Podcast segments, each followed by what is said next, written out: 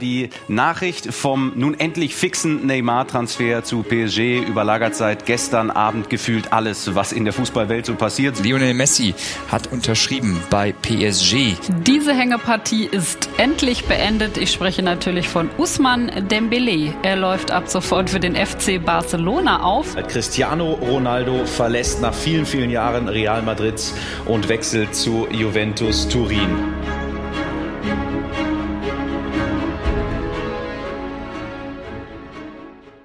Mr. Abramovich, pay, pay and do not speak. Das war Jose Mourinho, als er den russischen Investor Roman Abramovich vom Transfer von Didier Drogba überzeugen wollte. Und damit moin aus Hamburg und herzlich willkommen zur zweiten Episode von Done Deals, dem Podcast von Transfermarkt. Mein Name ist Max Ropas und ich freue mich heute mit jemandem zu sprechen, der in dieser Zeit bei Chelsea live dabei war. Ihr kennt ihn von The Zone als Experten und heute ist er hier bei uns zu Gast, frisch aus dem aus aus dem Toskana-Urlaub. Sebastian Kneißel. Max, grüß dich, hallo. Ja, Sebastian, es ist schön, dass du hier dabei bist und dass wir über Chelsea in dieser Zeit Anfang der 2000er sprechen. Die wohl turbulenteste und wichtigste Zeit dieses Clubs. Wahrscheinlich auch deine turbulenteste Zeit, ähm, in dem du, jedenfalls im Fußballerischen würde ich mal sagen, in, als du 2000, ja, in die große englische Hauptstadt gekommen bist, war Chelsea noch ein ganz anderer Club und als du dann ja 2005 dann den Club verlassen hast endgültig war Chelsea englischer Meister, das wohl beste Team mehr oder weniger eins der besten Teams Europas und es war ein ja beispielloser Aufstieg, der so begeisternd war, indem er Spieler und Trainer nach oben gebracht hat, die drei Jahre zuvor wahrscheinlich noch niemand gekannt hat. Was ist deine erste Erinnerung an Chelsea und auch an diese Zeit, in der, ja, erst Roman Abramovic und dann Jose Mourinho und dann eben auch der Transfer schlechthin in dieser Phase, Didier Drogba, nach London gekommen sind an die Stamford Bridge. Also Max, normalerweise sollte man ja die Zuhörer erstmal mit wenig Informationen, dass sie die erstmal verarbeiten können, ähm, erstmal äh, einführen. Das waren schon so viele äh, Informationen in der Ja, so sind Zeit. wir bei Transfermarkt.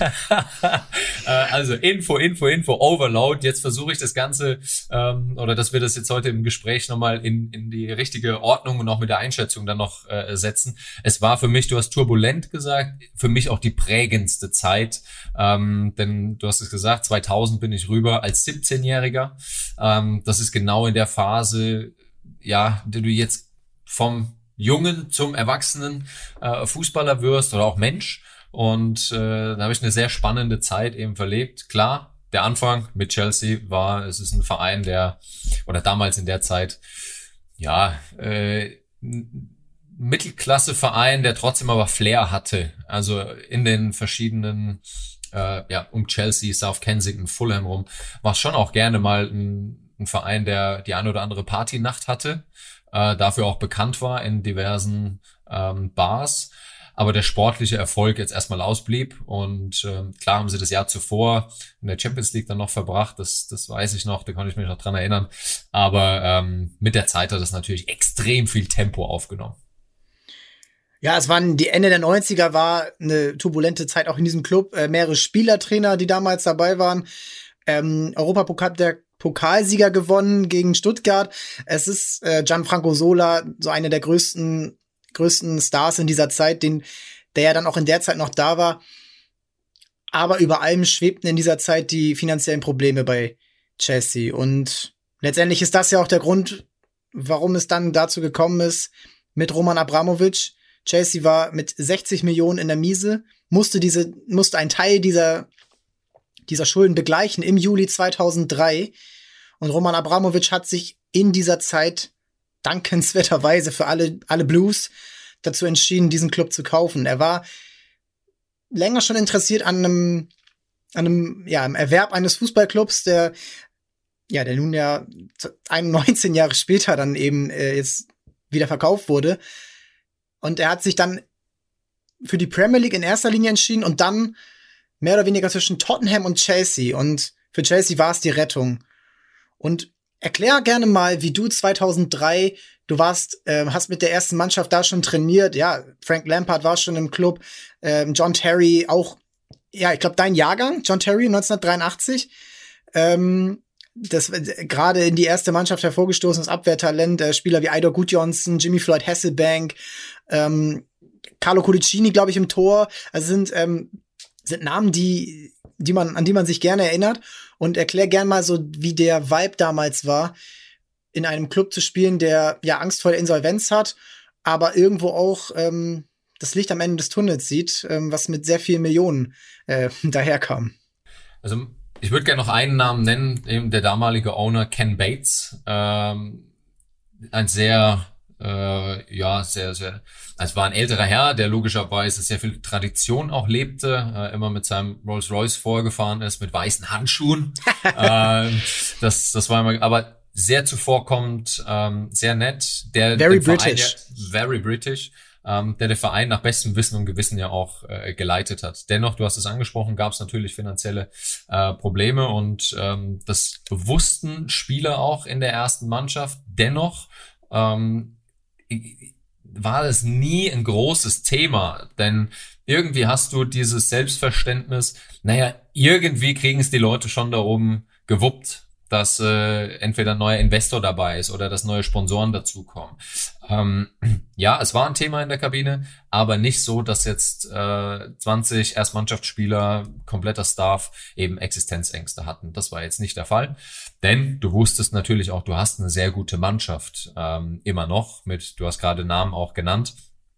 Ähm, es war ja auch noch Marcel Desailly, Frank Leboeuf, Didier Deschamps, waren ja alle noch mit dabei. Also das äh, war schon auch eine Truppe, die, die sehr attraktiv war. Und ähm, als dann die Meldung kam, Roman Abramovic übernimmt den Verein, hat den Verein gekauft und wir wussten natürlich auch, okay, jetzt steht der ein oder andere Euro, äh, Rudel, Pfund ähm, mehr dahinter, äh, war es, ich will nicht sagen ein Aufatmen, sondern alle waren euphorisch. Und alle dachten, so, jetzt bin ich Teil dieser, ja, es ist eine neue Ära, es ist etwas komplett Neues und ich bin Teil davon.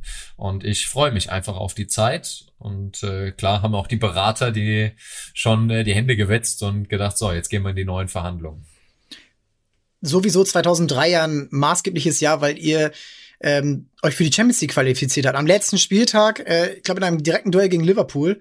Und das war natürlich wahnsinnig wichtig. Claudio Ranieri, damals euer Coach, ähm, interessanter, interessanter Fakt, er ist bis heute in den 2000ern der Trainer mit der längsten Amtszeit bei Chelsea. Also, wenn man jetzt, äh, Jose Mourinho hatte zwei Amtszeiten, aber eine Amtszeit, das war die, die am längsten ging in den, in den 2000ern, im 21. Jahrhundert. Und ja, diese Qualifikation kam natürlich zum bestmöglichen Zeitpunkt, denn Roman Abramovic hat dann natürlich erkannt, okay, Champions League, da kommen natürlich auch Einnahmen rein und neue Spieler, die verpflichtet werden, haben ein attraktives Ziel. Und ja, wir gehen mal gerne durch, wer in diesem Sommer, in diesem einen Jahr vor Jose Mourinhos Ankunft verpflichtet wurde.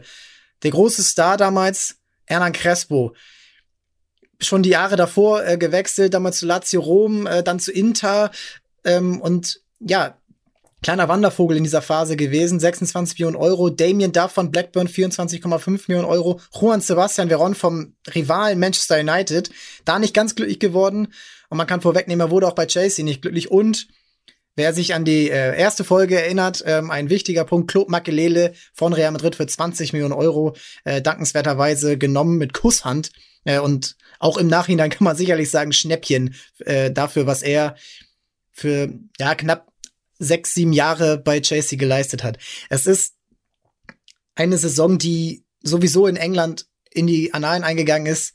Die Invincibles von Arsenal holen den Titel, aber Chelsea wird Zweiter. Und das ist ein, ein wahnsinniger Erfolg, weil dieser stetige Aufstieg weiter, weiter nach oben gegangen ist. Und auch in der Premier League man weiterhin ernst genommen wurde. Und dann ist ja auch noch das direkte Duell in der Champions League gewonnen worden. Versuch gern mal zu erklären, wieso man so eine erfolgreiche Saison, wahrscheinlich die erfolgreichste ähm, seit langer Zeit bei Chelsea, ähm, wieso man dort dann am Ende trotzdem sich gesagt hat, okay, das reicht hier nicht. Wir, wir müssen noch besser werden, wir müssen noch erfolgreicher werden, wir müssen auch und dann eben auch bei Claudio Ranieri sagen, okay, danke für die letzten Jahre, aber das war's jetzt hier. Wieso ist das so gekommen?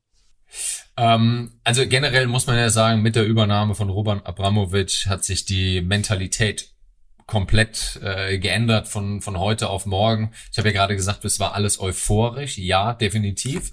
Aber ab Tag eins wussten wir, es weht ein ganz anderer Wind. Ähm, Roman Abramovic kam natürlich auch ans Trainingsgelände. Wir haben ihn alle kennengelernt, hat uns allen ähm, Hallo gesagt und die Hand geschüttelt. Das war ja logischerweise weit vor Corona. Da war das alles noch äh, ganz oh Gott, normal, ja. dass man sich die, die, die Hände schüttelt. Und ähm, war natürlich sehr spannend, aber man wusste auch, so, jetzt geht's los. Jetzt ist eben keine Ausbildung mehr gefragt, sondern jetzt sind Titel gefordert. Und das war gleichzeitig natürlich auch äh, ja schon auch ein Problem für, für junge Spieler, um eben durchzukommen. Das Thema nenne ich ja aus einem gewissen Grund, denn ich war einer dieser jungen Spieler. Ähm, und dennoch hat sich aber die, der Zug einfach innerhalb des, des Vereins komplett geändert im Sinne von, es wurde mehr Staff eingestellt, es wurde besserer Staff eingestellt, ähm, anstatt drei Physios waren auf einmal sechs, sieben Physios da, die ähm, aber auch aus Italien, aus Spanien, wo auch immer dann mal herkam. Ähm, natürlich am Trainingsgelände wurde sofort investiert und wir wussten, okay, es gibt keine Ausreden mehr. Jetzt zählt Titel zu holen und ähm, dennoch wurde uns vermittelt, ja, es gibt einen Plan, ihr müsst nicht direkt in der ersten Saison eben liefern, ähm, sondern ja, so, so in drei Jahren wäre ganz gut, ja, mit dem ganzen Invest, das wir da haben. Und letzten Endes kam es ja dann ähm, ja, du hast ja die Saison schon angesprochen, wurde es Zweiter. Das, das war schon ein sehr, sehr guter Erfolg. Das wurde auch tatsächlich innerhalb des Vereins gut, gut gefeiert. Aber es war klar, okay, insgesamt wollen sie natürlich ins, für, für jedes Team, für den Verein, äh, fürs Image ähm, mehr. Und das kam ja dann mit der Saison drauf. Ja, also es war auch eine Saison 2003, 2004, die in der Champions League auf jeden Fall ähm, bis da äh, bis heute nicht mehr wieder vorgekommen ist. Porto, Monaco, La Coruña und eben Chelsea im Halbfinale. Und ja, ich erinnere mich auch noch damals, okay, dann dachte ich, okay, Chelsea jetzt diese Saison, die werden die Champions League holen. Und dann das Aus gegen Monaco, ähm, eine Mannschaft, die ja aus Morientes und Ludovic Jolie und Dado Pirscho im Sturm ähm, eine überragende Saison gespielt hat, aber eben ja nicht diese diese Stars hatten. Und letztendlich ist das wahrscheinlich dann auch so ein bisschen der Knackpunkt wahrscheinlich gewesen, dass dann diese Champions League, diese große, dieser große Henkelpot dann eben äh, bei dieser Gelegenheit äh, eben nicht gekommen ist, wäre wahrscheinlich was anderes gewesen, wenn ihr gegen AC Milan oder Real Madrid ausgeschieden wärt. Ja, definitiv. Dennoch ist es ähm, äh, war klar die Enttäuschung insgesamt im Verein groß. Also jetzt muss man natürlich auch immer fairerweise dazu sagen, ähm, es war ja nicht jeder im Kader, äh, unter anderem ich auch, aber trotzdem merkst du das innerhalb des, des kompletten ja. Vereins, dass du die Enttäuschung eben hast. Und ähm, gleichzeitig wurde aber auch diese neue Denkweise von, ja, ist ein schöner Verein, es, es, es macht Spaß, hier Fußball zu spielen, zu sagen, so, und jetzt haben wir diese Niederlage erlebt, okay, Jetzt wollen wir, jetzt greifen wir noch mehr an. Und jetzt wollen wir noch eben eine Schippe draufpacken. Und jetzt gucken wir, was wir machen können. Jeder Einzelne, der schon dabei war, aber wir wussten auch, da wird nochmal nachgelegt, ähm, personell. Da wird nachgelegt und ähm, wenn man ist ein Podcast, aber wenn man dich sehen könnte, dann sieht man gerade auch diese die die Mimik dabei und ähm, da ist schon wahrscheinlich rum, ähm, rübergekommen, dass es einfach ernster ist. Und was mich auch jetzt interessiert und was natürlich auch wahrscheinlich viele Hörerinnen und Hörer interessiert, Du warst Jugendspieler, du wurdest dann auch ähm, 2003, 2004 nach Schottland verliehen ähm, und warst natürlich dann bei Chelsea kennt man das ja, dass sehr viele Jugendspieler ähm, verpflichtet werden, die dann auch mal gern verliehen werden und dann vielleicht auch mal irgendwo anders besser werden. Kevin De Bruyne und Mo Salah lassen grüßen. Ähm, wie wie ist die Verbindung gewesen zu Spielern, die ja nicht viel älter waren als du, Frank Lampard, John Terry, ähm, Joe Cole kam auch in dem Jahr, aber es ist wahrscheinlich eher John Terry, der auch aus der eigenen Jugend kommt. Lampard kam zwei Jahre zuvor aus äh, West Ham. Wie war diese Verbindung und wie haben diese beiden Spieler, die ja in dem Sommer auch zu Nationalspielern wurden bei der Euro 2004 und die dann ja mit Spielern wie Balak später, mit Drogba, mit Czech, ähm, diesen, diesen Verein geprägt haben. Wie haben die es geschafft, in diesen Transfer Wahnsinn. Das ist ja, es wurde zwei Jahre in Folge das meiste ausgegeben überhaupt äh, im europäischen Fußball 2003 und 2004. Wir haben dies geschafft, dich durch ja Leistung, aber auch durch Persönlichkeit ähm, zu behaupten und eben dann auch ja zu Kapitän und Vizekapitän zu werden, egal wer da Trainer und egal wer da ähm, Boss ist.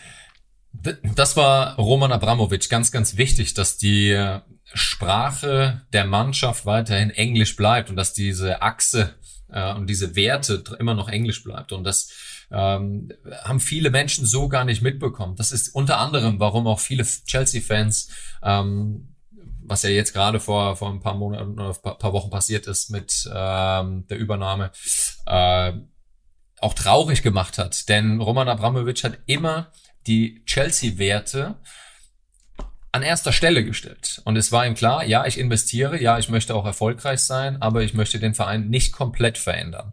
Und unter anderem wurde natürlich Wert gelegt auf äh, englische Spieler. Damals, du hast gesagt, äh, Frank Lampard, John Terry, Jody Morris war mit dabei, John Harley war äh, unter, eine, äh, unter anderem da noch mit dabei.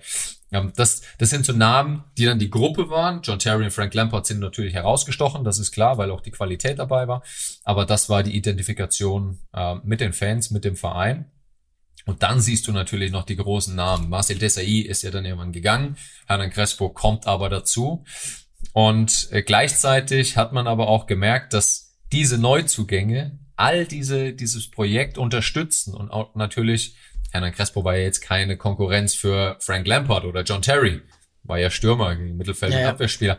Aber einfach, dass die Jungs gewusst haben, wir sind schon A, in der, Spieler in der A-Kategorie. Wir brauchen jetzt noch Spieler für in der A-Plus-Kategorie. Wir müssen ja besser werden. Und das war immer die generelle Haltung von diesen beiden. Sie wollen selbst besser werden. Sie wissen, sie sind gut. Wenn sie sich aber Spieler aus der B-Kategorie reinholen, ja, dann wirst du ja selber irgendwann ein B-Spieler. Ja, also sie haben immer danach gefragt, noch bessere Spieler zu holen, noch mehr äh, Qualität reinzubringen. Und das hat diesen Drive innerhalb des äh, der, erstmal auch der Mannschaft und dann ähm, weiter natürlich auch den Staff ausgeweitet. Also das war das war wirklich speziell mit JT und und und, und Lems. Wenn ich sie sehe, immer noch gerne äh, ein paar Minuten, dass wir miteinander quatschen. Bei Frank Lampard gebe ich tatsächlich zu, ähm, es gibt keine Person auf dieser Welt, außer meine Kinder, bei denen bin ich starstruck. Also da bin ich wirklich, oh, das ist jetzt mein Idol. Aber Frank Lampard ist äh, tatsächlich der Fall. Ähm, sein Trikot hängt bei mir im Flur, äh, möchte ich jeden Tag sehen, weil der Mann einfach für genau diese, diese Arbeit steht, für die Werte, harte Arbeit. Ja, du bist gut, aber du willst jeden Tag besser werden. Und das hat mir echt imponiert. Ja, Frank Lampard ist, aber jetzt können wir über ihn sprechen. Das ist eine Tormaschine gewesen. Er hat in zehn Jahren in Folge in der Premier League als Mittelfeldspieler über zehn Tore erzielt. Selbst ähm, zum Schluss 2013, wo Chelsea ja schon eher nicht mehr diese, diese, diesen Drive hatte. John Terry war schon älter, die Drogba war schon weg ähm, und Frank Lampard hat es bis, bis zum Schluss geschafft. Er hat ja noch ein Jahr bei Man City gespielt. Das versteht wahrscheinlich keiner so richtig. Aber ähm, er hat diesen Verein getragen. Sein Tor 2006 in Barcelona ist wahrscheinlich das eins der schönsten, was ich je gesehen habe und eins der cleversten und abgezocktesten, was ich je gesehen habe. Und er hat auch eine ganz gewisse Art gehabt zu spielen. Dieses, ähm, dieser offensive Mittelfeldspieler, dieser torgefährliche Mittelfeldspieler, schussstark links wie rechts. Ähm, wahrscheinlich sein Signature-Move war der Schuss mit rechts flach in die linke Ecke rund, unten rein. Und diese Art von Mittelfeldspieler erfordert ja auch eine Art von Stürmer. Und das ist sehr interessant bei Chelsea. Und jetzt kommen wir eben zum Sommer, äh, wo, wo das eben auch erkannt wurde, wo erstmal ein Trainer kommen musste, der das erkennt, der da den richtigen Stürmer ähm, bestellt äh, beim Board und dann aber auch eben dieser Stürmer kommt. Und ähm, Lampard ist eben in vielen Saisons der, der torgefälligste Spieler gewesen, vor Drogba, vor Shevchenko, vor Anelka, vor auch Arjen Robben oder ähm, später dann später dann ähm, auch Fernando Torres oder wer auch immer. Frank Lampard hat immer Tore erzielt.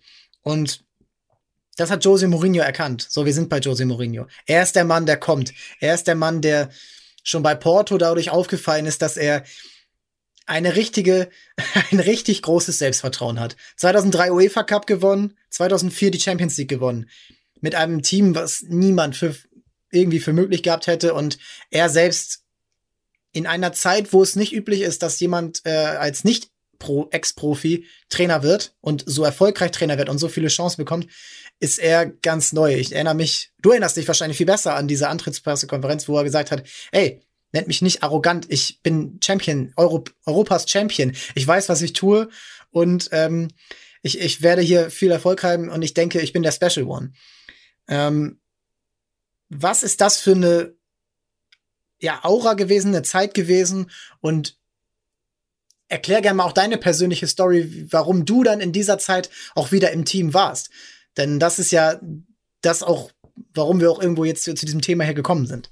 Genau. Also ich war in der Rückrunde äh, 2003, 2004, also von Januar 2004 bis äh, in den Sommer ausgeliehen nach Schottland, dann DFC, habe dort meine ersten ähm, ja, regelmäßigen Erfahrungen auch als Profi im Herrenbereich dann gemacht, in der Premier League eben in Schottland.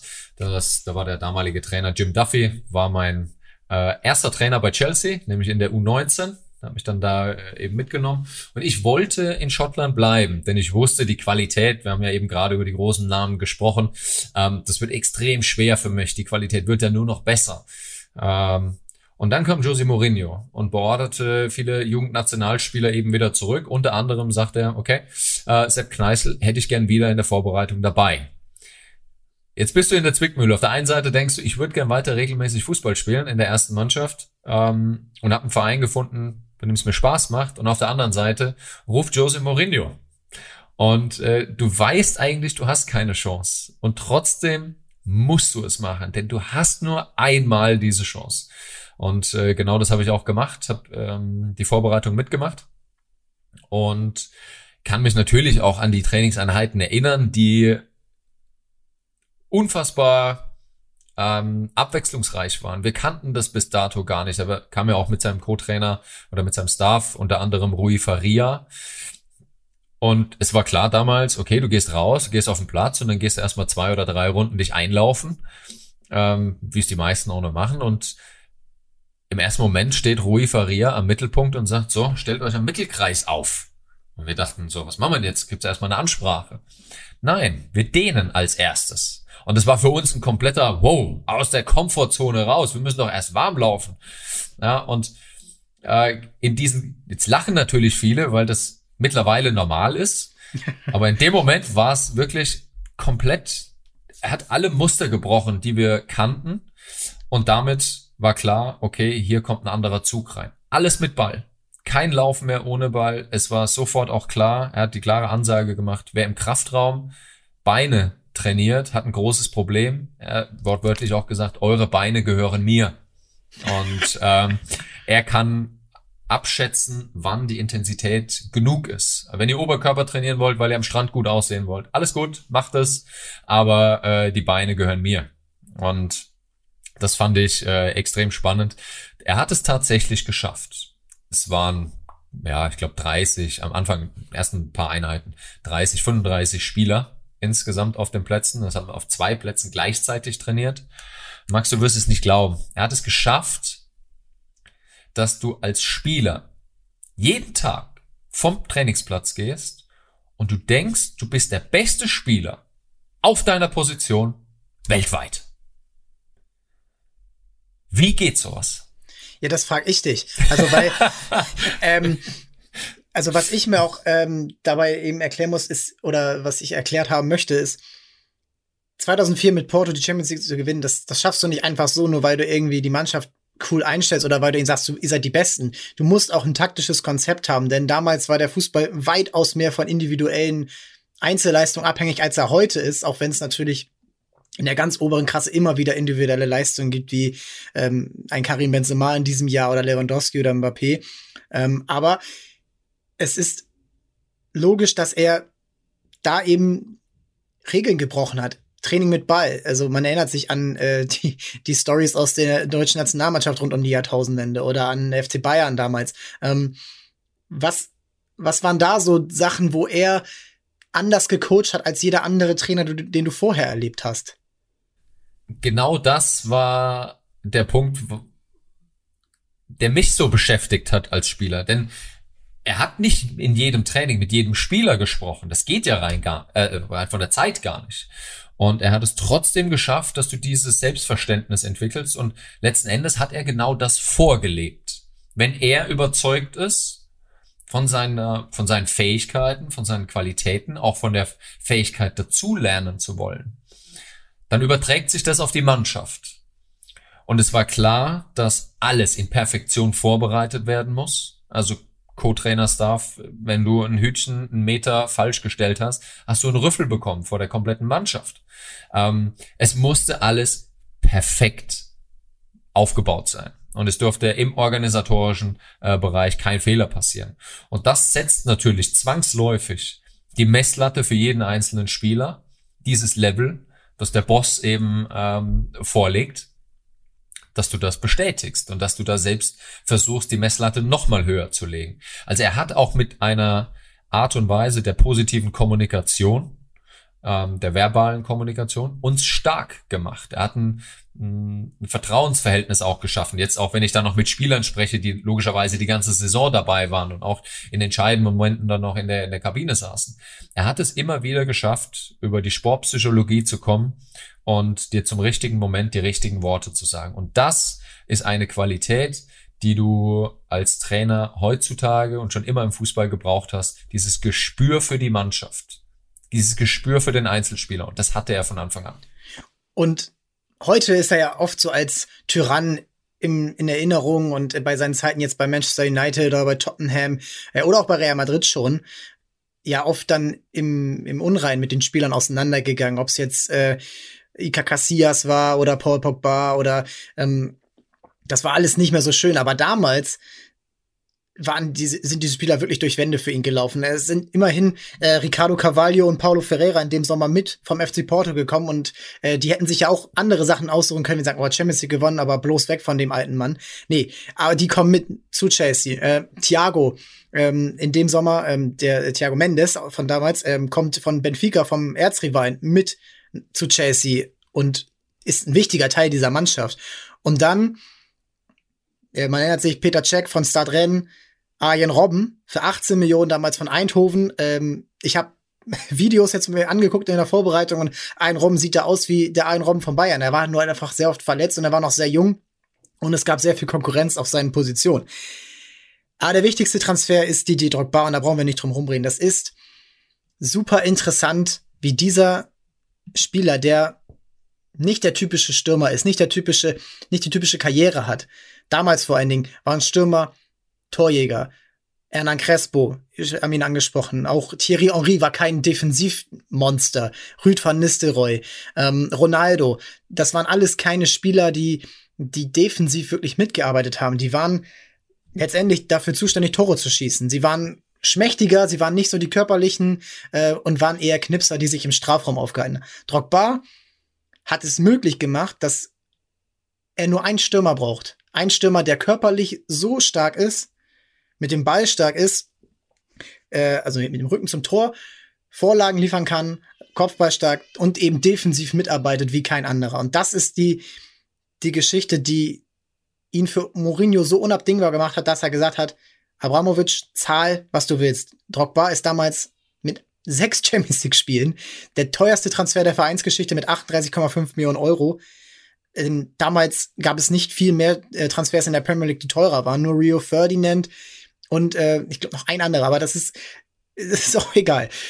Drogba zu Chelsea. Und versuch du mal auch als Stürmer zu erklären, was Drogba damals für eine Veränderung gemacht hat. Denn wir wissen, er war schon 26 Jahre alt, er hat nur in Fran Frankreich so ein bisschen in der zweiten Liga gespielt und dann ein Jahr bei Marseille, wo er richtig durch die Decke gegangen ist, um dann eben, ja, England im Sturm zu erobern.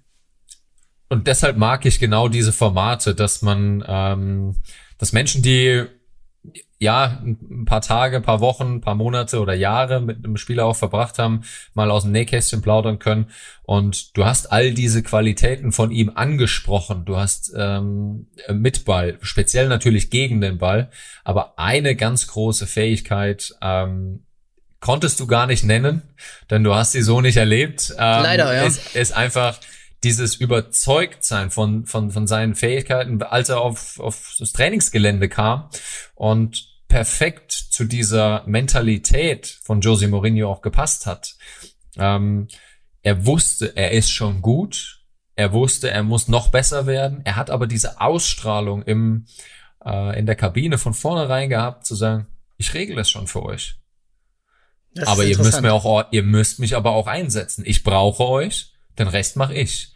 Und man hat es in diversen Videos, kann man das ja mittlerweile nachschauen, egal wo Didier Drogba was auch noch Ex-Spieler über ihn gesagt haben, aber das hat er von Tag eins auch vorgelebt.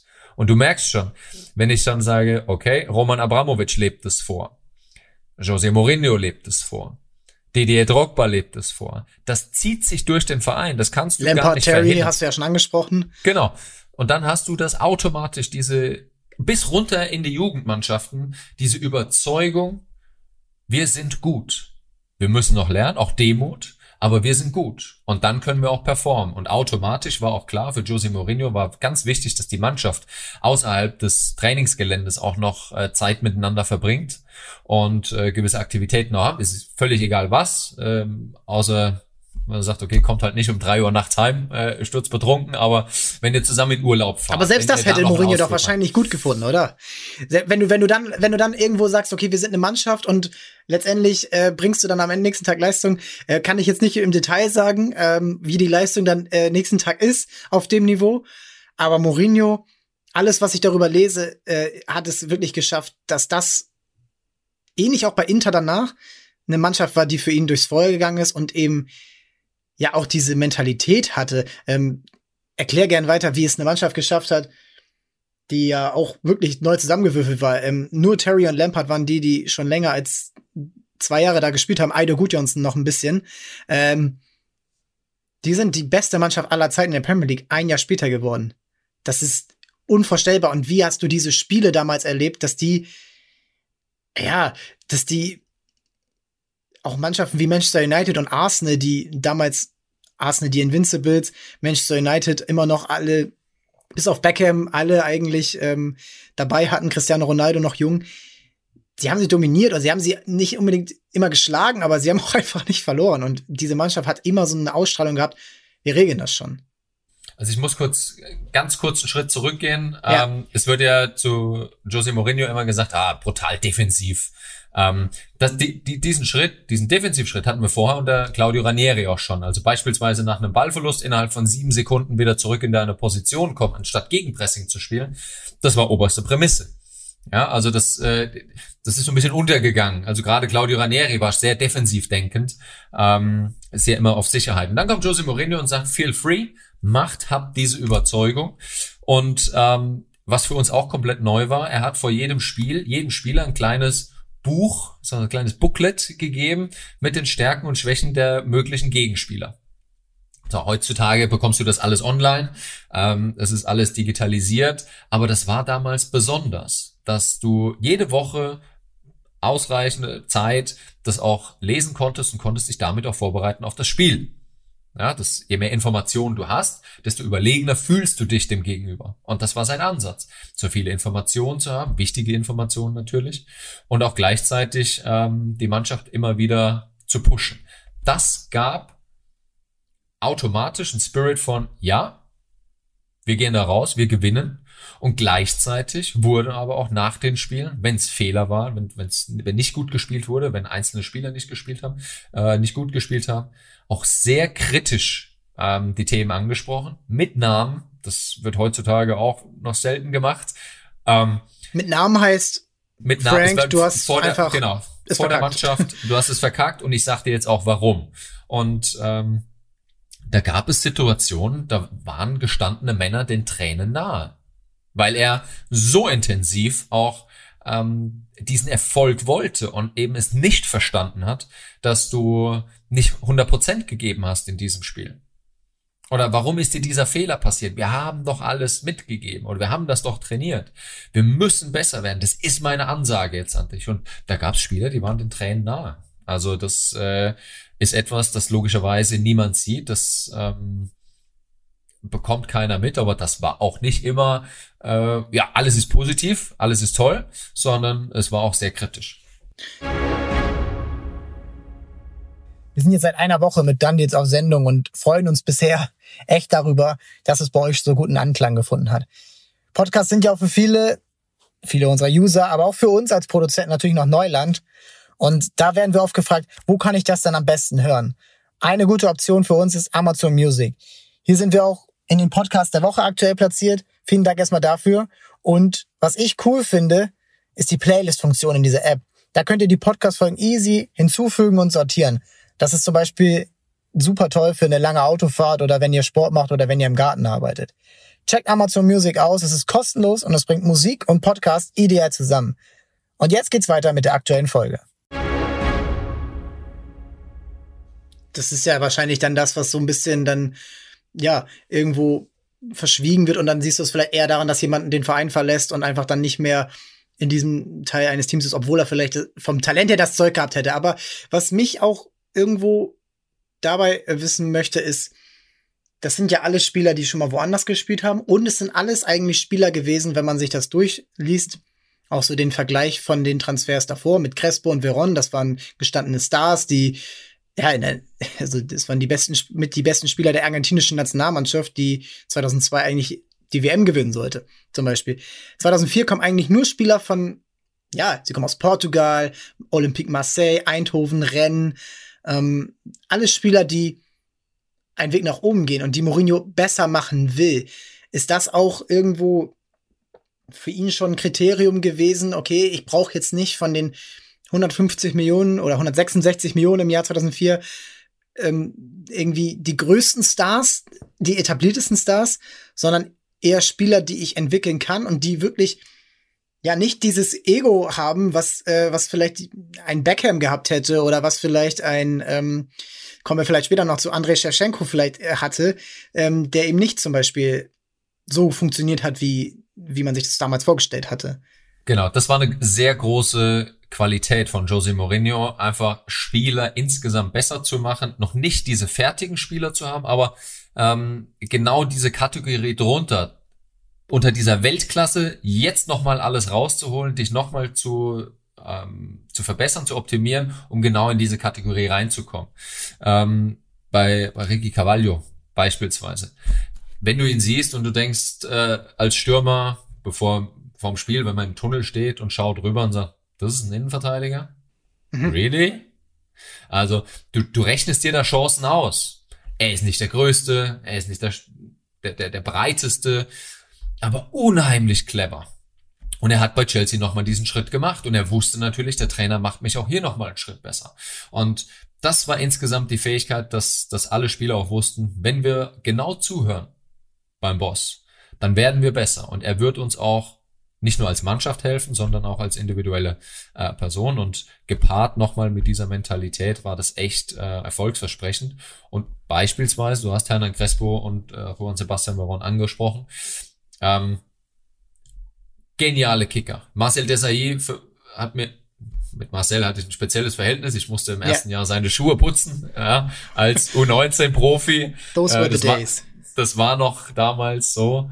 Ähm, da sagte mir, der beste Stürmer ist Hernan Crespo. Er weiß in jedem Moment, was der Abwehrspieler macht und ähm, kann darauf reagieren. Und Hernan ist aber nicht wirklich warm geworden, auch nochmal wirklich nochmal Tempo aufzunehmen, nochmal eine Schippe draufzupacken und diese, dieses, diesen extremen ähm, Anspruch nochmal zu haben. Äh, aber trotzdem war es ein genialer Kicker. Insgesamt fand ich einfach diese, diese Mentalität, die da in diesen Club kam, ähm, mit Potenzial entwickeln. Eine Erfolgsformel, die ich logischerweise bis dato auch nie gesehen oder gekannt habe. Und deshalb war der Erfolg auch absolut verdient. Ja, Drogba und Crespo, das ist ja wahnsinnig interessant, weil Crespo wird im ersten Jahr verliehen an den AC Mailand, die in dem Jahr das Champions League Finale gegen Liverpool spielen und er also da ist das für mich das Crespo-Spiel. Dieses, ähm, ich glaube, das 2 zu 0 oder das 3 zu 0, was er macht, nach dem Pass von KK. Oh ja. Ah, das ist Wahnsinn. Aber Milan war ein Ancelotti, auch immer ein äh, spielerfreundlicher Trainer, bis ja heute ja gewesen. Ähm, da hat man sich, glaube ich, ein bisschen wohler gefühlt. Auch gerade natürlich Ital Italien im Vergleich zu England. Ähm, Spieler wie äh, Pirlo in der Mannschaft, Kaká, Shevchenko, äh, Alessandro Nesta. Äh, und dann hat Gattuso so ein bisschen die Drecksarbeit gemacht, so mehr oder weniger, und Japs Darm. Aber Drogba war für Chelsea gemacht und Drogba hat nicht nur Crespo verdrängt, verdrängt er hat ähm, Heider Gudjonsson, die haben sich ergänzt, das würde ich mal schon so sagen. Ja. Gudjonsson hat ja auch im Mittelfeld gespielt, er hat in der ersten Saison mehr Tore gemacht als Drogba in der Premier League. Aber auch alle Stürmer, die danach in den Club gekommen sind, haben nicht lange überlebt. Und äh, ihm wurde wirklich einiges vor die Nase gesetzt. 2006 kommt Andrei Shevchenko, 2007 kommt Claudio Pizarro. Ähm, dann Anelka auch in dem Sommer, kommt auch in dem Sommer. Äh, irgendwann kommt dann noch Fernando Torres und Drogba hat immer wieder gezeigt, Leute, ich regel das, wie du das schon gesagt hast. Und jetzt kommen wir so ein bisschen auch in diese Phase, wo Chelsea ja wahnsinnig viele Erfolge sammelt. Meister 2005, wir haben es angesprochen, 95 Punkte, Rekord. Nur City, äh, bis City 2018 den Rekord gebrochen hat, ähm, waren sie die erfolgreichste Mannschaft aller Zeiten. 15 Gegentore nur, 15 Gegentore in 38 Spielen. 25 Clean Sheets, äh, kein Gegentor. Beides bis heute Rekord. Und in der Champions League ist so viel schiefgelaufen, dass also dass man eigentlich gar nicht mehr ähm, erklären kann, wie diese Mannschaft, wie diese Mannschaft dann 2012 so viel Glück haben kann äh, und diesen Titel dann holt. und das ist ja so ein bisschen immer die, der Punkt gewesen, wenn man jetzt diese drei Jahre von Jose Mourinho betrachtet, wo es dann ja auch irgendwann zu Brisanz kam, zu Diskussion. Und ist das vielleicht, wenn du jetzt auch auf Abramovic schaust, Champions League Kracherspiele 2005, das Phantomtor von Luis Garcia, 2006 scheitert man am, ja, jungen Lionel Messi und dem äh, überragenden Ronaldinho und 2007 scheidest du im Elfmeterschießen. War da vielleicht so der erste Punkt, okay, sagen, Jose Mourinho, der für Erfolg steht, aber der auch nicht den Zufall äh, mit einkaufen kann. Und Roman Abramovic, der das vielleicht als fußballferner Mann nicht ganz so verstanden hat.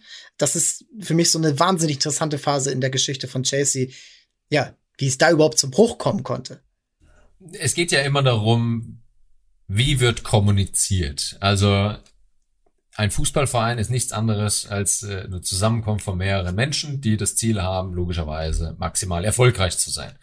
Ähm, jetzt war es natürlich auch so, dass du 2004, 2005, du hast endlich die Meisterschaft wieder geholt, nach 50 Jahren, ja, war's. 50 Jahre. Ähm, und du hast so diese, ja, wir sind jetzt auf dem Weg, das ist alles, wir belohnen uns langsam ähm, mit Titeln. Und dann ist auch der natürliche Anspruch, eines Trainers, der dann sagt, so, jetzt möchte ich aber auch die nächste Qualität. Jetzt möchte ich vielleicht nochmal einen Transfer mehr. Und das ist schwierig zu verstehen, wenn du es dann nicht mehr so bekommst. Und das, wenn dann, in Anführungsstrichen, der Geldhahn zugedreht wird, ähm, was bei Abramovic nie der Fall war, aber der natürlich auch kritisch hinterfragt und sagt, okay, Liga ist eine Sache. Champions League, da möchte ich jetzt den nächsten Schritt sehen. Was ist denn jetzt genau die Entwicklung? Warum brauchst du diesen Spieler? Warum willst du da noch mehr Geld haben? Und dann kommen da zwei Alpha-Tiere aufeinander, die ähm, vielleicht im Eifer des Gefechts vielleicht die richtigen Worte, aber nicht den richtigen Ton getroffen haben oder andersrum. ähm, und äh, dann ist recht klar, okay, mh, hm, ich, bevor das jetzt Ganze zum ja, zu, zu, zu einer großen Katastrophe wird, müssen wir dort die Reißleine ziehen. Denn ähm, Max, wir haben im Vorgespräch auch schon drüber gesprochen, als Mourinho damals entlassen wurde, es war schon auch ein Großteil der Mannschaft, der sehr, sehr traurig war. Also sehr, sehr traurig ist noch untertrieben. Drogba soll ja geweint haben und das ist also hat er glaube ich auch selber schon bestätigt. John Terry wollte äh, Abramovic und Co. noch umstimmen, dass das nicht gemacht wird und jetzt sind wir schon im Jahr 2007. 2006 die Meisterschaft, äh, die Verteidigung der Meisterschaft. 2005 wurde schon der, ähm, der Carling Cup gewonnen. 2006, 2007 knapp an United gescheitert, Man United, aber Ligapokal und FA Cup gewonnen. Diese Finals, da, da kommen wir gleich auch noch zu, wenn man so dieses ganze Chelsea, ja, diese ganze Chelsea-Story so ein bisschen erklären will auch. Und 2007 ist eine Mannschaft auf dem Platz, die, ja, die, das sind, das ist eine Weltauswahl. Essien ist 2005 gekommen. Super Ergänzung zu Lampard, zu Claude Makelele. Und 2006 kommen Andrei Shevchenko und ein gewisser Michael Ballack. Ähm, damals ablösefrei, deswegen geht er manchmal in diesen Transfers ein bisschen unter, aber er war mit 35 Millionen der wertvollste Ablösetransfer nach Marktwert äh, weltweit. Und Andrei Shevchenko, man erinnert sich, dass man sich nicht erinnert. Hat er bei Chelsea? Ja, stimmt, der war bei Chelsea. Aber er hat nicht er hat es nicht geschafft, wirklich seine Marke zu setzen. Er hat in der ersten Saison natürlich manchmal Tore erzielt, aber bezeichnenderweise hat Drogba in diesem Jahr die Torschützenkönig, den Torschützenkönig ähm, erreicht. Er hat in der Champions League wichtige Tore erzielt. Und Shevchenko eben nicht, der vom AC Milan kam, da schon gefeierter Mann, äh, Europas Fußballer des Jahres. Und er war auch so ein bisschen das Prestigeprojekt von Roman Abramovic. Und da ist es dann ja so ein bisschen, hat so ein bisschen geknistert, dass er nicht gespielt hat, ähm, auch wenn ähm, es vielleicht mal möglich gewesen wäre und dass er in vielen wichtigen Spielen eben nicht gespielt hat. Ja, und dann kommt eine kleine Krise, also ein 0 zu 2 bei Aston Villa und ein 1 zu 1, wo viele Verletzte auch zu der Zeit waren, im September 2007 gegen Rosenborg Trondheim zu Hause. Und das war's. Und diese Ära, drei Jahre, die sind mit einem Mal weg. Und es war damals ein Schock. Es war damals nicht so, es hat sich angedeutet. Und hast du dir mal Gedanken gemacht, was hätte sein können? Denn Jose Mourinho bis, ja, eigentlich noch zehn Jahre später, ist ja auch irgendwann wieder zurückgekommen, ähm, war der erfolgreichste Trainer, bis Pep Guardiola kam. Und danach haben sie sich so ein bisschen ähm, auf dem Bereich duelliert. Hast du dir mal die Frage gestellt, was hätte sein können, wenn er einfach geblieben wäre mit dieser Mannschaft, mit äh, diesem mit diesem Ensemble und mit dieser auch gestärkten Mannschaft, die ja diesem Trainer gefolgt ist, die in der Kabine geweint haben, als er entlassen wurde. Also ich habe vorhin diese, diesen Faktor Sportpsychologie ähm, angesprochen, dass er genau wusste, mit welchem Spieler muss ich denn auch wie sprechen, wie muss ich ihn packen. Ähm, und wir haben aber immer wieder Spieler genannt, die er besser gemacht hat, die noch nicht in dieser Weltklasse-Kategorie waren, sondern ähm, tatsächlich eben noch eine Kategorie drunter, vielleicht gerade so an der äh, Grenze und macht sie dann besser. Und jetzt kommt aber ein Shevchenko, jetzt kommt auch ein Crespo, die aber schon in dieser internationalen Klasse sind. Und ähm, das ist dann auch eine Ego-Sache. Wie gehst du mit den Jungs um? Wie nehmen sie deine Ansprachen an? Wie nehmen sie auch diese Situationen nochmal besser gemacht werden zu wollen, vielleicht auch mal äh, auch gefordert zu werden. Beispielsweise, du spielst mal nicht oder du kriegst auch mal einen Anpfiff im Training, das vollkommen normal ist. Ja, aber da gab es natürlich erste Spannung. Ich bin tatsächlich gespannt, denn Michael Ballack ist ja ab der kommenden Saison äh, bei uns als The Zone-Experte eingekauft und dann kann ich, und das werde ich auch, das verspreche ich euch, ähm, nochmal genauer nachfragen, wie es dann ähm, tagtäglich auch nochmal war. Ähm, das habe ich ja dann, in der Zeit war ich ja dann schon in Deutschland, ja. ähm, in der zweiten Liga, beziehungsweise bin dann nochmal als äh, Trainer in die Akademie von Chelsea, war da trotzdem noch am äh, Trainingsgelände immer dabei, habe ich Michael auch kurz kennengelernt. Ähm, aber was hätte passieren können? Ja, gute Frage. Ich natürlich wäre da noch was gegangen, ähm, ich bin aber fest der Meinung, dass es der richtige Schritt war für Jose Mourinho, auch damit zu lernen, okay, ich habe gerade auch meine Grenze erreicht, was die Qualität der Spieler in der zwischenmenschlichen Ebene betrifft, äh, erreicht. Und hier muss ich den nächsten Schritt machen. Für Mourinho ging es super weiter, 2008 zu Inter, 2009 die Meisterschaft, 2010 das Triple, dann der Wechsel zu Real Madrid, drei Jahre intensive Zeit mit den ja mit besten Spielern der Welt, Cristiano Ronaldo wo er dann gehen musste. Aber ähm, dazu gern mehr in der in einen der kommenden Folgen hier bei Done Deals. Für Chelsea ist es super interessant, wie es danach weitergeht. Sie richten sich immer wieder auf. Sie haben eine Top-Mannschaft. Sie haben den Core, der seit Jahren besteht, mit Terry, Lampard, Czech, Ballack, Drogba, Essien, Makelele. Die gehen wirklich als Mannschaft voran. Sie integrieren neue Spieler wie Ballack, der ja erst 2006 dazu gekommen ist. Und sie machen das egal, wer an der Seitenlinie steht. Da sind Namen wie Avram Grant, direkt nach Mourinho. Luis Felipe Scolari, der Weltmeistertrainer von 2002. Carlo Ancelotti, Güs Hiddink. Du hast André Villas-Boas, den jungen Trainer, der dann 2011 kommt von Porto, wo Abramovic das Ganze wiederholen will. Klappt überhaupt nicht. Nach einem halben Jahr ist er weg und es kommt Roberto Di Matteo. Und es sind Szenen in dieser Zeit dabei, also nur mal, um das nochmal erklären. 2008 das Drama in Moskau im Elfmeterschießen, verloren gegen United. 2009 Halbfinale gegen Barca. Die ganzen Elfmeter, die nicht gegeben werden. Michael Ballack rennt wahrscheinlich heute noch Övrebö, dem Schiedsrichter, hinterher. Und Iniesta macht das Traumtor in der Nachspielzeit. 2010 verlieren sie gegen Mourinho, gegen Inter. 2011 wieder gegen United im Viertelfinale der Champions League. Und dann 2012, wo keiner mehr mit ihnen rechnet. Dann erstmal überhaupt das Finale erreichen gegen, gegen Barcelona, die Übermannschaft da mit Guardiola, dann im Camp Nou ist zu rechnen und dann, ja, jeder Bayern-Fan, jeder Fußballfan aus Deutschland wird sich daran erinnern, was dann 2012 im Mai in der Allianz Arena passiert ist. Sepp, wie und wer hat dafür gesorgt, dass das überhaupt möglich war? Denn die Trainer können es ja nicht gewesen sein, wenn sie immer wieder gewechselt haben. Wir, wir sprechen nur über zwei Spieler und wir sprechen ähm, oder oder drei, damit äh, Didier Drogba, aber Frank Lampard und äh, John Terry nehme ich da wieder. Die, die Trainer können ähm, natürlich auch wechseln. Ich meine, ich habe in diversen Kabinen gesessen. Ähm, die intensivsten Gespräche finden in der Kabine statt. Ist da der Trainer dabei? Nein. So, und dann hast du die Gespräche vor der kompletten Mannschaft oder mit der kompletten Mannschaft, dann ist es mal nur der Mannschaftsrat, dann ist es nur der Kapitän mit ähm, Führungsspieler, weiteren Führungsspieler. Und dort wird die Stimmung gesetzt. Dort wird die Richtung auch weiter vorgegeben. Wie gehen wir damit um? Natürlich ist eine Mannschaft sehr kraftvoll, sehr in England powerful. Ähm, auch eine, eine, eine Spielphilosophie zu übernehmen oder auch den, den, den Trainer zu stärken. Und jetzt komme ich wieder zurück. Ja, ich habe die Namen genannt, der Spieler, aber ich komme wieder auf Roman Abramowitsch zurück, der von Anfang an gesagt hat, diese Werte sind mir wichtig. Wir installieren diese Jungs als unsere Gesichter, als unsere Kraft, denn sie vertreten die richtigen Attribute, die, die richtigen Werte, die richtigen Qualitäten, um erfolgreich Fußball zu spielen. Und ähm, deshalb war das für mich diese Stimmung immer und durchweg genau so. Wir wollen besser werden, wir sind gut, wir werden unsere äh, Titel und vor allem natürlich den Champions League Titel werden wir erreichen, wenn wir genau diese Tugenden an den Tag legen. Und ähm, das war wirklich lange Jahre eben der, das Credo, unabhängig davon, dass es auch mal Reibereien gab. Du hast ja eben schon vieles angesprochen. Ähm, und Trainerentlassung und, und, und. Aber die Mentalität ist gleich geblieben durch diese Jungs.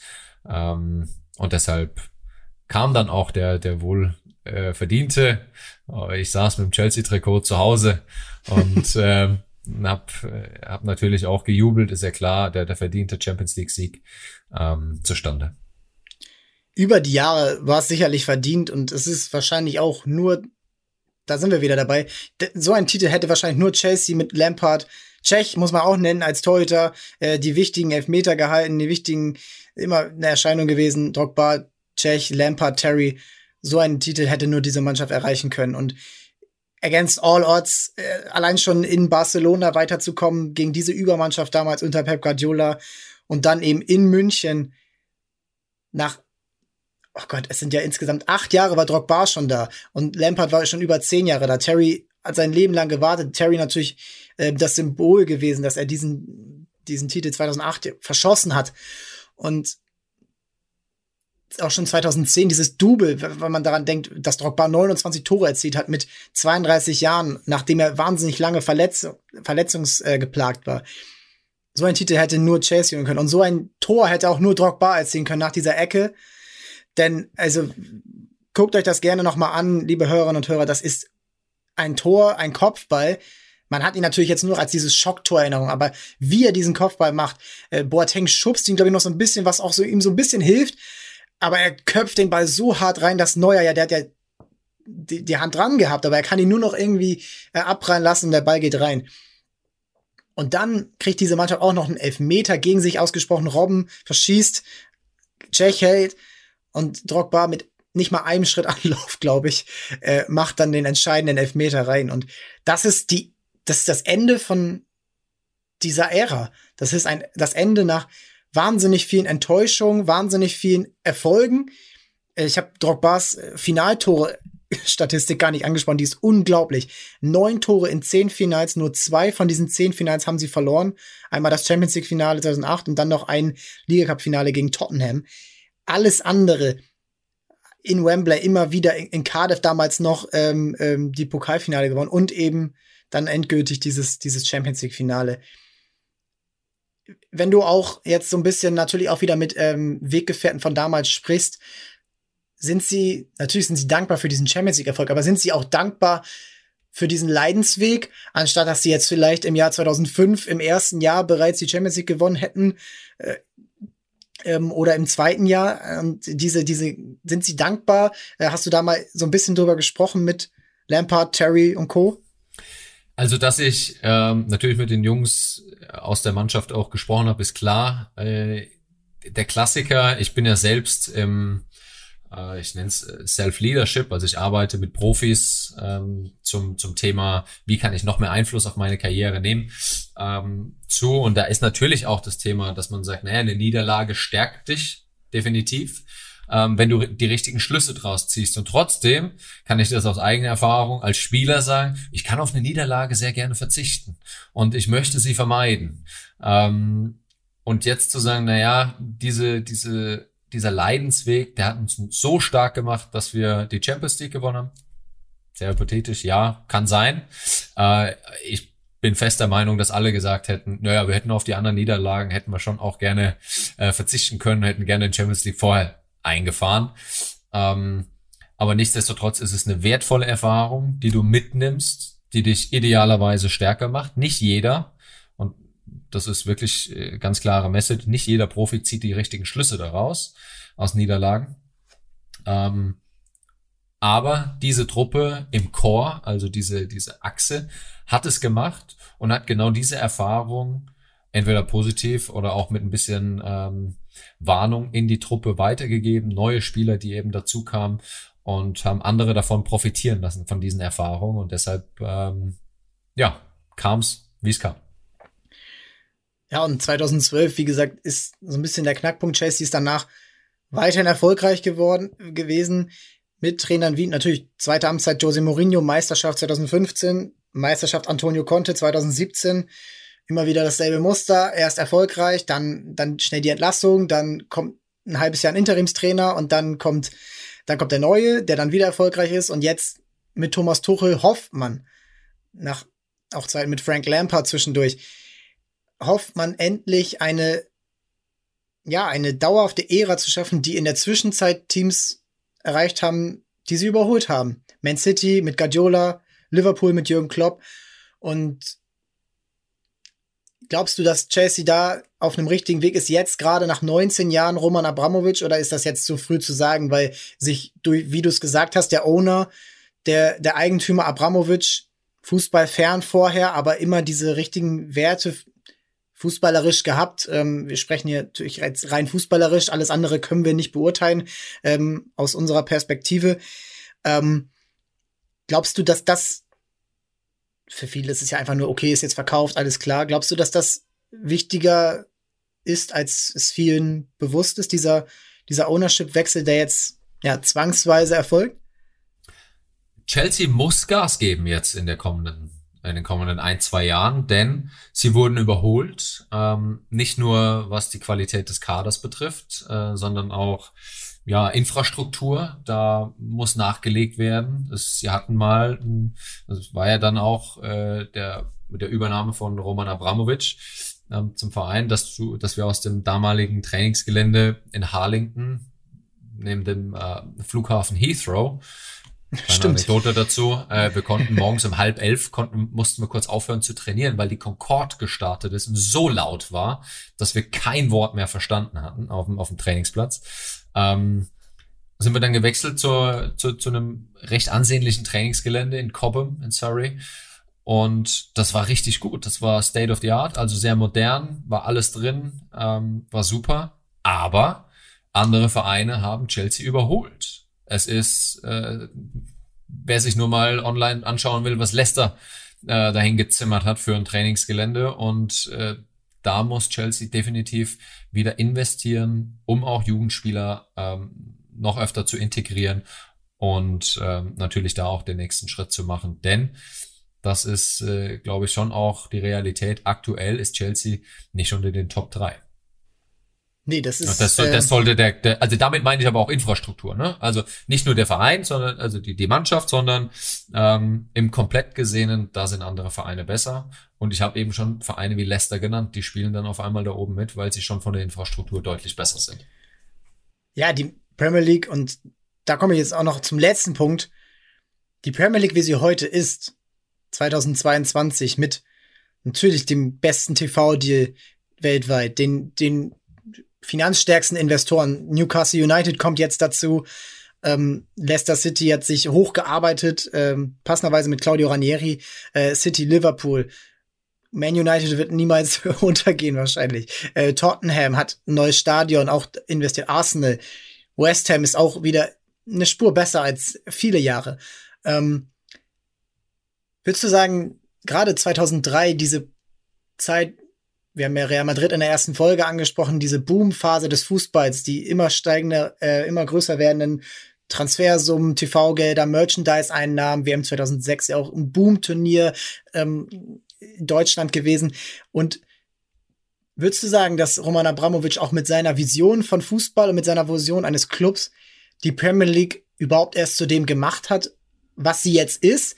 Denn davor gab es eigentlich nur die Traditionsvereine United Arsenal, die davon abhängig waren, dass sie zwei wahnsinnig tolle Trainer hatten mit Wenger und Ferguson. Aber alles andere war ferner liefen, das muss man so ehrlich sagen. Und mittlerweile ist die Premier League das Nonplusultra und ja eigentlich die, die Super League, die wir nicht haben wollen. Roman hat mit dieser Übernahme ja die Messlatte gelegt und damit auch ähm, eine Aussage getätigt. Das war ein Ausrufezeichen. So, und jetzt ist es möglich, hier in England zu investieren, einen Verein zu übernehmen, ähm, natürlich auch den kompletten Verein nach vorne zu bringen. Er hat das Potenzial gesehen, er hat es gut erkannt, er hat sich für den richtigen Verein entschieden ähm, und hat das Ganze auch gezeigt, wie es gehen kann. Das macht natürlich ähm, aufmerksam andere Investoren, die nachgezogen sind und wir diverse Beispiele sehen, wie es erfolgreich eben laufen kann. Und deshalb, wie man dazu steht, ist jedem freigestellt vollkommen in Ordnung. Aber damit hat die Premier League natürlich an nochmal enorme Qualität dazu gewonnen, an Aufmerksamkeit, an Reputation. Und ähm, ich glaube, das ist gar nicht so ähm, vielen bewusst, welchen Einfluss Roman Abramovic natürlich auf die komplette Liga eben hatte mit dieser Übernahme. In, ähm, ja, muss man schon sagen, du hast ja die, die, die, die Zahlen oder die Fakten eben dazu aufgezählt. Ähm, die Premier League ist das Nonplusultra und das wird sie auch die nächsten Jahre eben bleiben, denn ich glaube nicht, dass die Blase irgendwann platzt.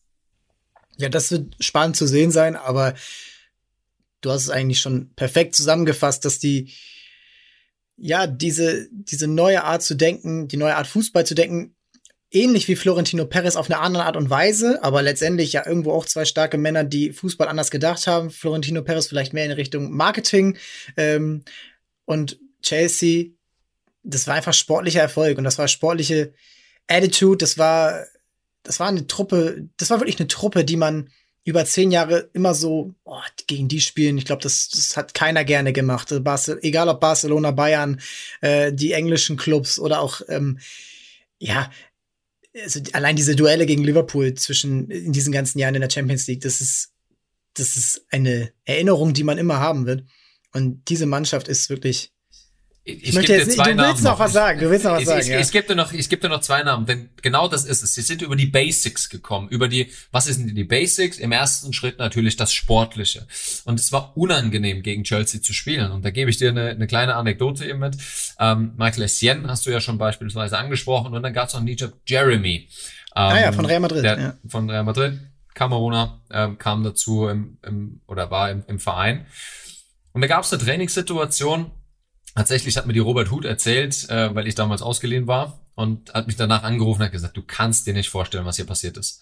Ähm, und genau das zeigt einfach, wie intensiv dieser Fußball gespielt wurde. Es war im Trainingsspiel, es war ein neutraler Ball, also liegt im Mittelfeld irgendwo, zwei Spieler laufen aufeinander zu, frontal, Jeremy und Essien, und beide heben ab, frontal. 50-50 Ball und beide springen ab mit zwei gestreckten Füßen und wollen sich gegenseitig weg äh.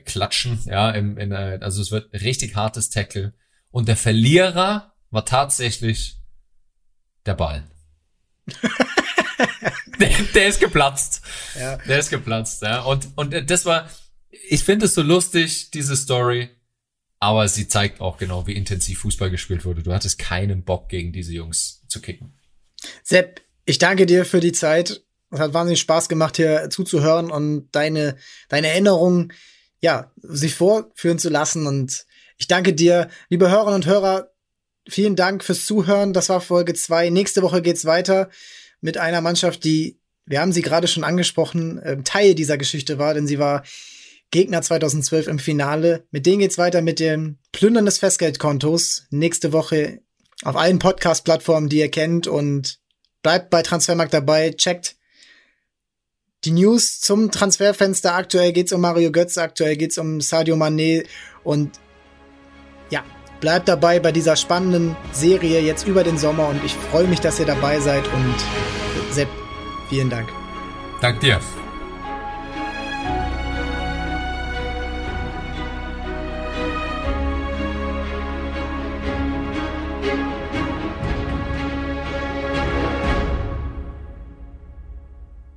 Dieser Podcast wird produziert von Podstars bei OMR.